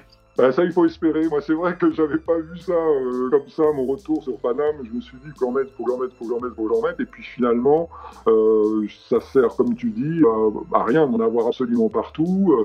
Euh, autant en faire un peu moins, mais plus beau, quoi. Mhm.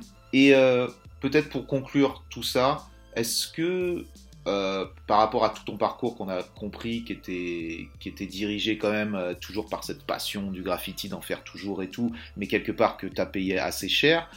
Est-ce que tu as des regrets par rapport à tout ça? Est-ce que tu te dis putain, est-ce que quand j'avais eu 13 ans, j'aurais préféré connaître le basketball ou je te dis n'importe quoi ou, le, ou la, la, belote ou n'importe quoi et être passé à travers ce truc de graffiti? Ou est-ce que tu assumes tout ce truc là Commenter par rapport à ça? Non, là, je, je, je, regrette absolument pas parce que c'est vrai qu'on a, on avait des trucs nouveaux, euh, qui étaient complètement dingues. Euh, j'ai eu des, euh, bah, des, sensations dans les dépôts euh, inégalables, hein, franchement. Euh, et puis le fait de voir rouler ces métros, tu le sais bien, c'est un truc vraiment très très très puissant. Donc on peut pas regretter ça. je regrette peut-être de m'être fait choper aux États-Unis, tu vois. C'est ça, euh, je regrette peut-être de m'être affilié des fois à des, des gens euh, qu'il fallait pas ou des trucs comme ça, mais euh, euh, sur le fond, non, non, non, je regrette rien. De toute façon, c'est ce qui devait arriver. Hein. Mhm. Oui, c'est plus des détails, des virages de ta vie que, que tu aurais pu Il faut savoir que quand tu lances dans une carrière dans le, dans le graffiti vraiment vandale, euh, il va t'arriver des bricoles, hein, c'est certain. Hein. Personne passe à travers les gouttes, ça c'est ça c'est sûr. Ça c'est sûr. Bah écoute, Distur, super conversation. Merci beaucoup pour, euh, pour ton temps. Merci pour toutes ces informations. Ça a été vraiment super enrichissant. J'espère que les gens vont, vont se régaler. Je suis sûr que les gens vont se régaler euh, par rapport à ça. Je te souhaite tout le meilleur pour la suite. Et je te remercie infiniment. Merci pour ton invitation. Et puis euh, bravo pour ton podcast. Hein. C'est toujours intéressant de, de, voir un petit peu le, parcours de, bah, d'artistes connus ou moins connus. Quoi. Ouais, merci beaucoup, Distur. Allez, ciao mec. Ciao.